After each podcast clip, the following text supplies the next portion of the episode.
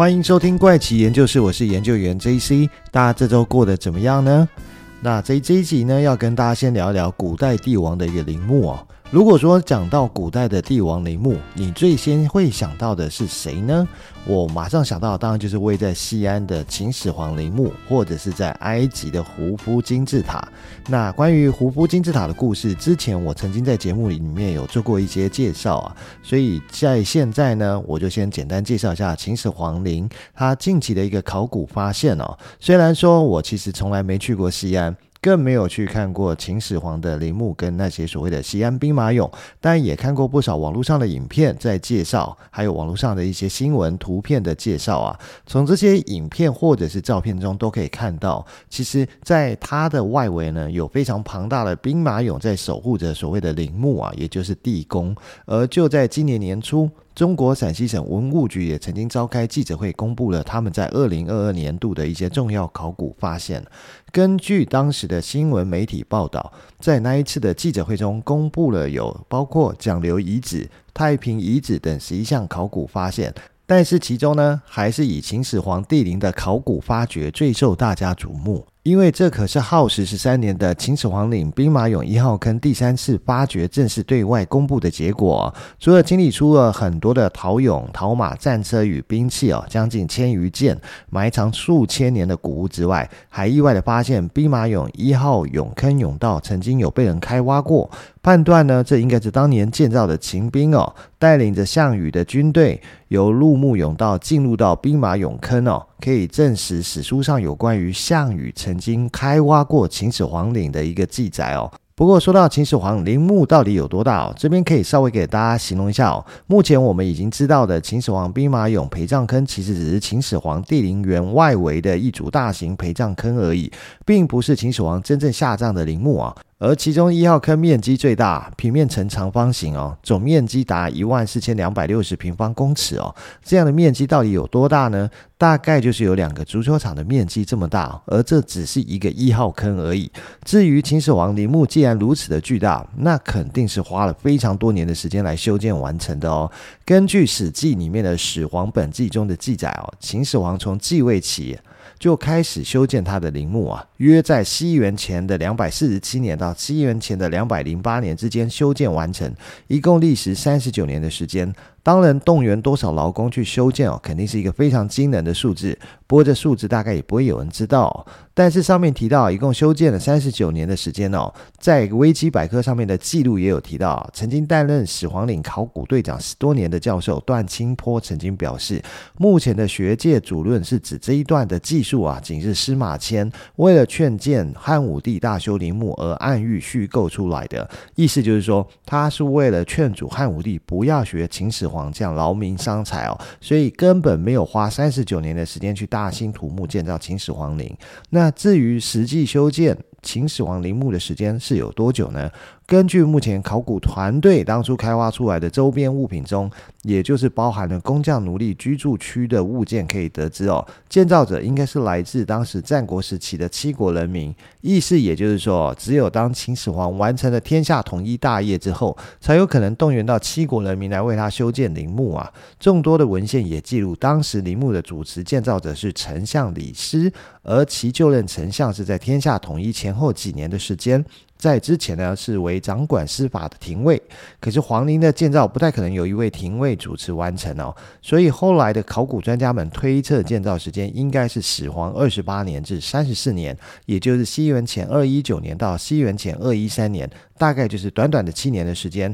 就建造完成秦始皇陵墓哦。不过，既然是只有七年的时间，这就代表他动员的人力物力绝对是相当的庞大。要不然，这么大的一个地下陵墓，怎么可能在七年的时间就可以完成呢？然后，在一九八七年呢、啊，秦始皇陵及兵马俑被列为世界文化遗产。还有就是在陕西省文物局的记者会上有提到哦，在这一次的考古发掘的显示啊。俑坑甬道有被人开挖过啊，推测是有人利用甬道进入到俑坑啊，而能够利用甬道进入俑坑的人，必然是参与过俑坑的修建。所以考古研究人员推测哦，这可能是当初投降项羽的秦兵之中哦，有人曾经参与过修建陵墓啊，受到指令领路进入俑坑了，而这些甬道被挖开的迹象可以证实项羽的确曾经对秦始皇陵兵马俑坑进行破坏与挖掘哦。根据史书跟地方志记载哦，历史上曾多次发现挖掘秦兵马俑啊，而历史上曾尝试挖掘秦始皇陵墓的当权者只有两位。一位是战国时期的项羽，另外一位就是五胡十六国时期后赵皇帝石虎。再根据《史记》跟《汉书》的记载，可以知道，秦朝灭亡后啊，当时的局面演变成楚汉相争之势啊。刘邦在与项羽于广武见对阵时啊，当面数落了项羽的十大罪状啊，其中的第四条就是指责项羽违背楚怀王的约定啊，在秦地大肆掠夺，火烧秦朝宫室啊，挖掘秦始皇陵墓啊。项羽当时为此大怒啊，发箭射中刘邦胸口啊，但是所幸伤势不重啊，所以让刘邦逃过一劫啊，才有了后来的一个蜀汉哦。另外就是在楚汉相争的七百多年以后。进入到北魏时期啊，知名学者郦道元所著的《水经注》啊，甚至还收集史料，记述了项羽挖掘秦始皇陵的经过啊，使其动员了三十万人搬运三十天都运送不完哦，期间还发生了牧人寻找杨枝进入陵墓啊，不慎引起火灾的意外。据说墓中火苗延烧九十日能未完全熄灭哦，足见陵墓内的内藏器物规模极为庞大。那陕西省文物局中有一位曾主持过秦始皇陵。兵马俑一号坑挖掘的考古学者指出，哦，兵马俑一号坑有许多文物有被焚烧过的痕迹哦，坑内亦显示有火灾造成的严重破坏啊，那这就是证明了当时火延烧的这件历史事件应该是属实哦。另外，在许多兵器跟车马器也也都被拿走，陶俑也被打碎啊，说明一号坑建成不久就遭到了挖掘跟焚毁哦。若与史书的记载相印证哦，应该是由项羽手下的军士们所为哦。但是他们在掠夺时，可能以为其他几位秦国先王的墓葬哦，所以无法确定墓主的情况下，才会造成士兵抢夺秦始皇陵陪葬物的过程哦。那这些事情呢，项羽也有可能是不知情的。至于为何抢了一号坑后就没有再挖掘其他几个陪葬坑哦？研究人员认为哦，项羽部队远征时间已久哦，获胜后又抢夺大批财宝，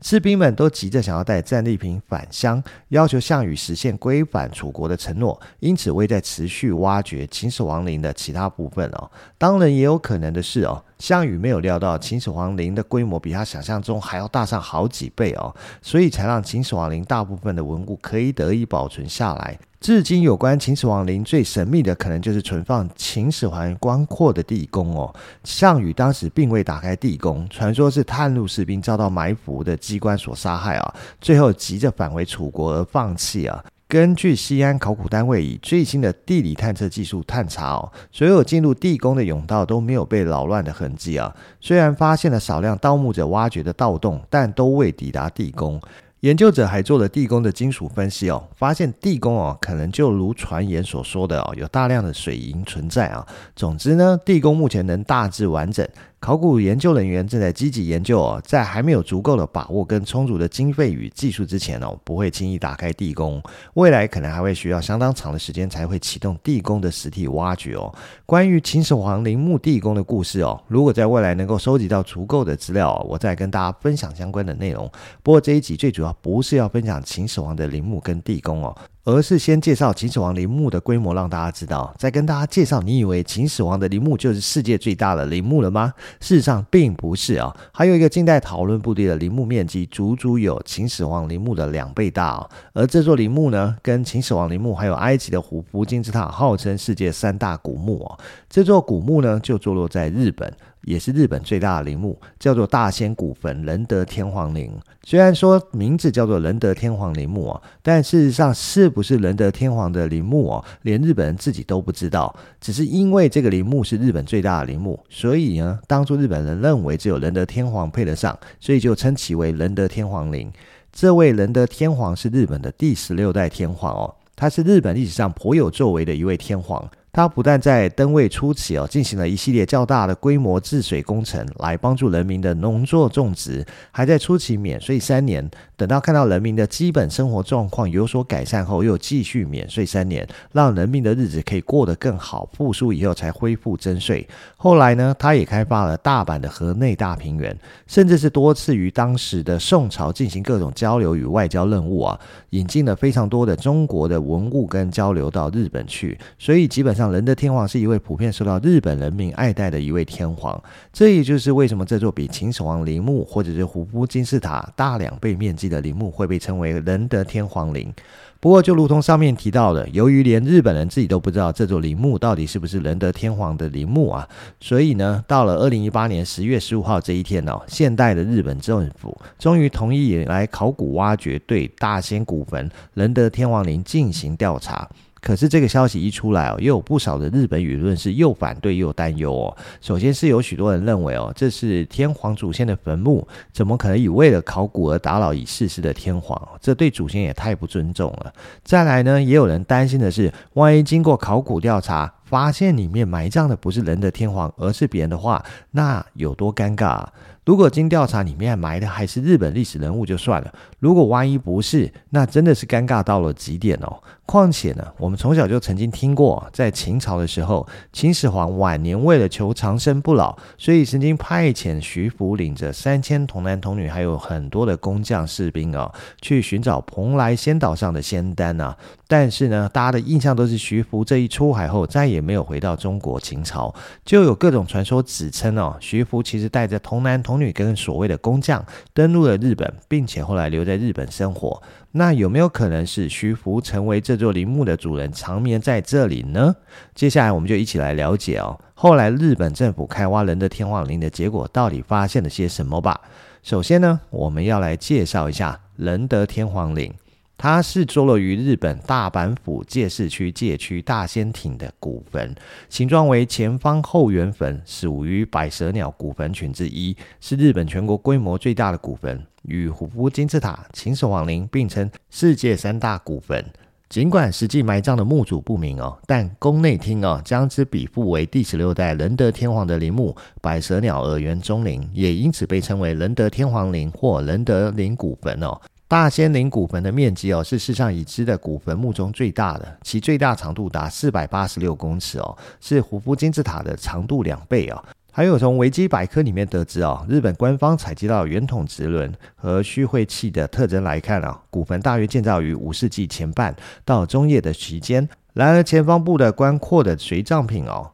那年代大约是在五世纪后期，可能是前方部的陪葬棺槨的年代。根据纪记和延禧氏的记载哦，百舌鸟一代建有第十六代仁德、第十七代吕宗和第十八代反正三位天皇的陵墓哦。宫内厅将大仙陵古坟、上石金玉陵古坟和天出景山古坟依次比附为这三位天皇的陵墓啊。然而，从考古学的观点推断哦，上石金玉陵古坟建造早于大仙陵古坟。也有人认为哦，最古老的吕中天皇陵才是仁德天皇陵，但这又与延禧氏的记载相左。所以说呢，日本人其实也没有搞清楚这几座古陵寝里面的墓主究竟是哪几位天皇哦。再继续分享下去哦，我先简单讲。讲一下日本的历史哦，那就是自西元三百一十三年到三百九十九年间哦，日本开始自称为大和民族哦。这并不是意味着日本近年没有其他的民族，而是在日本第十六代仁德天皇统治时期哦，是日本历史上罕见的和平时期。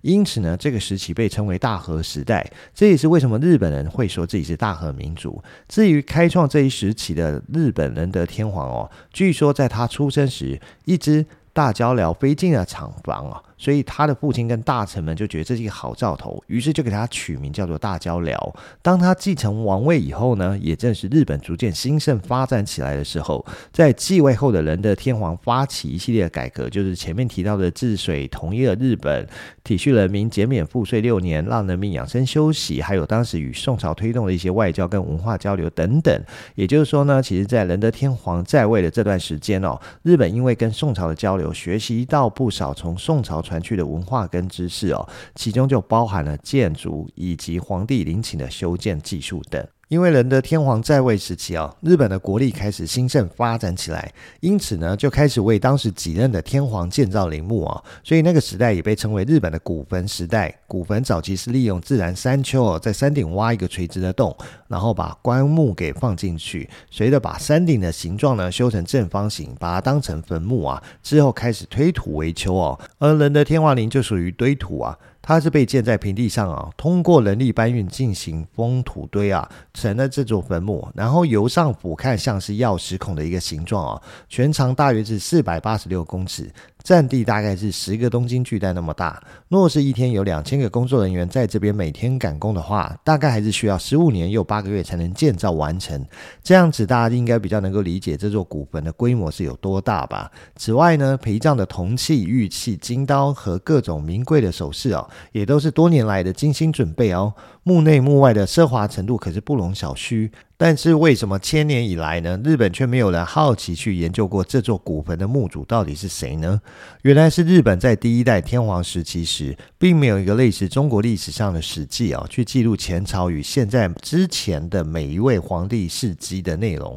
而日本书记呢，是日本流传至今最早的正史，六国史之首，但也是在壬申之乱而取得政权之天武天皇欲向外宣示自身之皇统而下令编撰而成。所以这本日本书记呢，是在西元六百八十一年到七百二十年之间完成。刚刚讲到是为了宣示自己的皇统下令编撰啊，就意味着里面有很多的事情。可能不是事实，而是为了强调自己的正统性而编造出来的。其中日本书记呢，一共有三十卷。一和二卷讲的是神代，也就是日本的那些神明啊。然后到第三卷到第三十卷，从神武天皇讲到持统天皇哦。至于撰写这本书纪的目的哦，就是令那些上古传说、神话、历史统一啊，都有利于天皇的政权哦。先不论神代的时间轴是什么时候啊，我们就从第一代天皇时间说起啊。第一代天皇叫做神武天皇，他是出生于西元前七百一十一年的日本九州哦。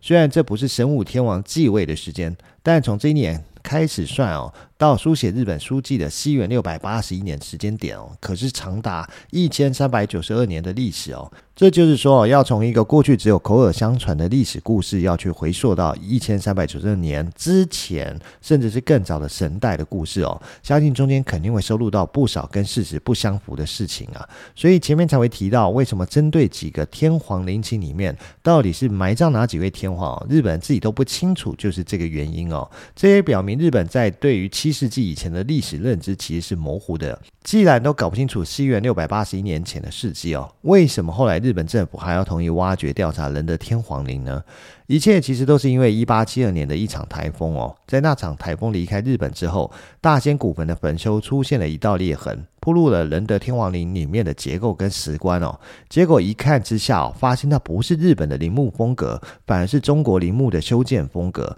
这结果让日本人十分的惊讶啊！除了下令进行修缮以外，也禁止任何人再到岛上去了。所以后来想去参观或祭拜的民众跟游客，只能在护城河的平台上眺望啊。也就是在被称为摇摆所的地方参拜哦，还有就是仁德天皇陵有三道护城河和两道堤防所包围，牢牢地守护着皇陵哦。如果你来到这里要参观哦，依照这里的指引牌前进啊，会发现皇陵一圈哦，将近要三公里的距离，漫步一圈大概需要花一小时左右的时间。还有皇陵附近有十几座古坟，被称之为陪冢，据说是仁德天皇的家臣以及其家族的古坟。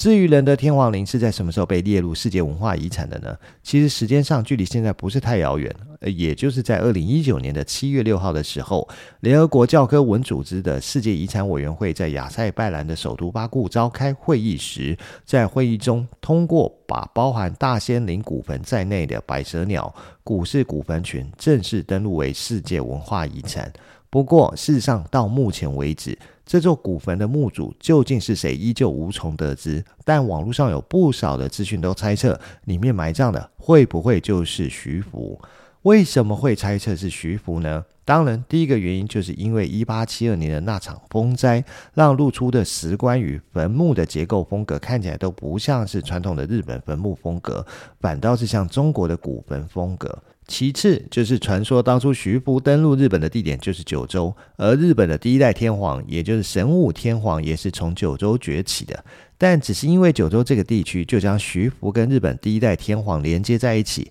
那么这样的连接也未免太过薄弱了。事实上呢，秦朝徐福东渡的故事哦，最早是来自于司马迁《史记》卷六的《秦本纪》里面，在里面记载着哦，启帝出生的方式徐福上书跟秦始皇说，海中有蓬莱、方丈。隐三座神山哦，他想入海求神药，并且请求皇帝提供数千名的童男童女一起出海求仙。而类似的故事也能在记载不少神话故事的名著《淮南子》中看到。里面提到呢，徐福初次出海哦，无功而返，回到秦始皇面前表示哦，海神要求他带男女百工同行哦，即可得到神药。结果秦始皇答应徐福的要求，然而一行人出发到达一个平原广泽之地。便就地称王，一去不复返哦。既然有说法指称徐福东渡求药的目的地就是日本，还传言他到了日本后成为了神武天皇，那么日本人是不是知道这段历史呢？事实上，日本人当然是知道这段历史，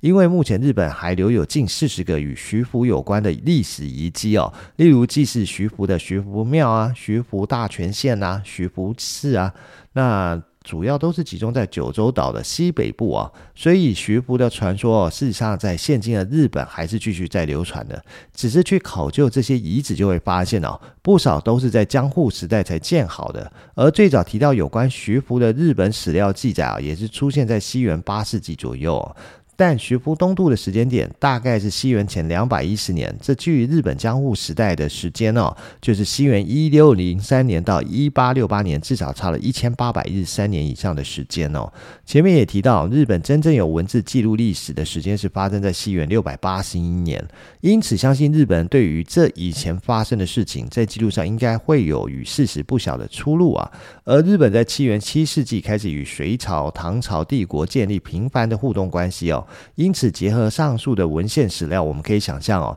当时的日本人得知徐福东渡的情报，应该是来自曾到过隋唐帝国留学的留学生，或者是僧侣，然后再流传下来的。另外，值得留意的是，我们在日本的史料中可以发现哦，中世纪至江户时代部分日本人的确听过徐福东渡的故事，可是重点是，他们从来没有将徐福视为他们的神武天皇过。为什么会这样子呢？简单说哦，其实就是日本历史是以神立国，他们怎么可能接受一个他们立国的先祖是一位来自中国的术士呢？显然，神武天皇的故事存于传说的云雾中哦，无法完全否定，也无法证实哦。无论如何，从八世纪以来，日本人都相信神武天皇是天照大神的子孙，绝非外国的凡人。所以，日本一开始就将东渡求药与直往不来分开哦，选择最有利的方式来诠释自己的历史。既然如此，徐福是神武天皇的传说又是怎么出现的呢？据说这个说法主要来自于二次世界大战后的中国跟台湾学者，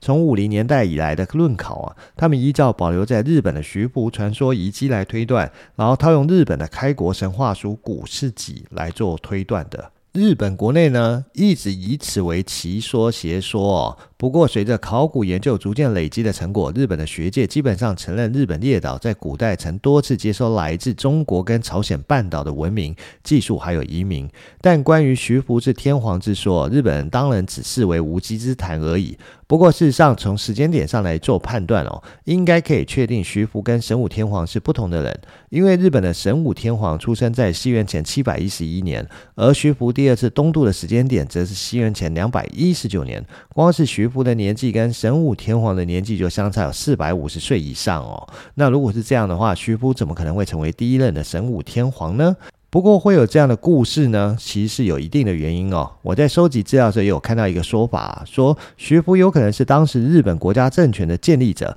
这倒是有一点可能。因为当初秦始皇为了求长生不老，给了徐福一艘大船，派遣徐福出海寻找蓬莱、方丈跟隐州三座仙山哦，那带回长生不老药。徐福他不敢违命哦，所以带着三千童男童女跟足够的粮食衣物，还有百工。踏上了寻找长生不老药的旅程哦，但徐福作为鬼谷子的弟子啊，自然可以算出他根本找不到长生不老药。为了避免空手回去被秦始皇问罪哦，所以徐福干脆找到日本哦，那带着童男童女帮助当地农民耕种哦，带了一些新的技术，然后找了一个风景比较好的地方自立为王。那个时期的日本本土上面还是各个分散的部落，并不是一个统一的王朝。徐福去日本称王的事情可能是事实。因为这在日本有很多的建筑和资料可以证实这个推论，例如日本的宫下富士古文书中就有对徐福家族的记载。同时，日本多地都有古时候留下了徐福雕像，还有受到日本民众供奉的徐福庙。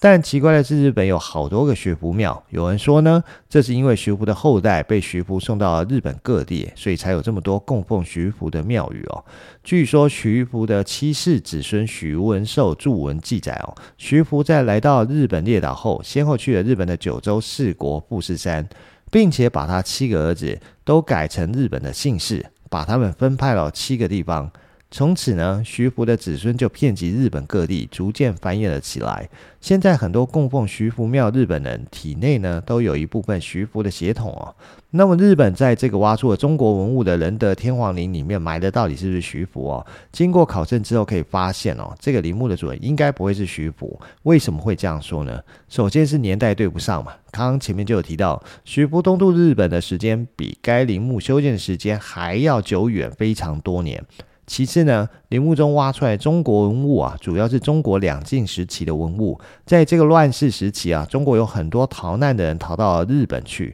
所以这个日本最大陵墓的主人。应该不会是徐福，但有可能是两晋时期逃到日本的中国人。但是呢，日本对于该陵墓的考察工作还没有结束，所以事实上，目前仁德天皇陵墓里面的主人究竟是谁，日本政府自己也还不知道。也许在不久的将来，日本很快就可以揭开这个陵墓墓主的神秘面纱了。好了，这一集节目的时间也差不多了，我们就先到这里了。我们下一集节目再见喽，拜拜。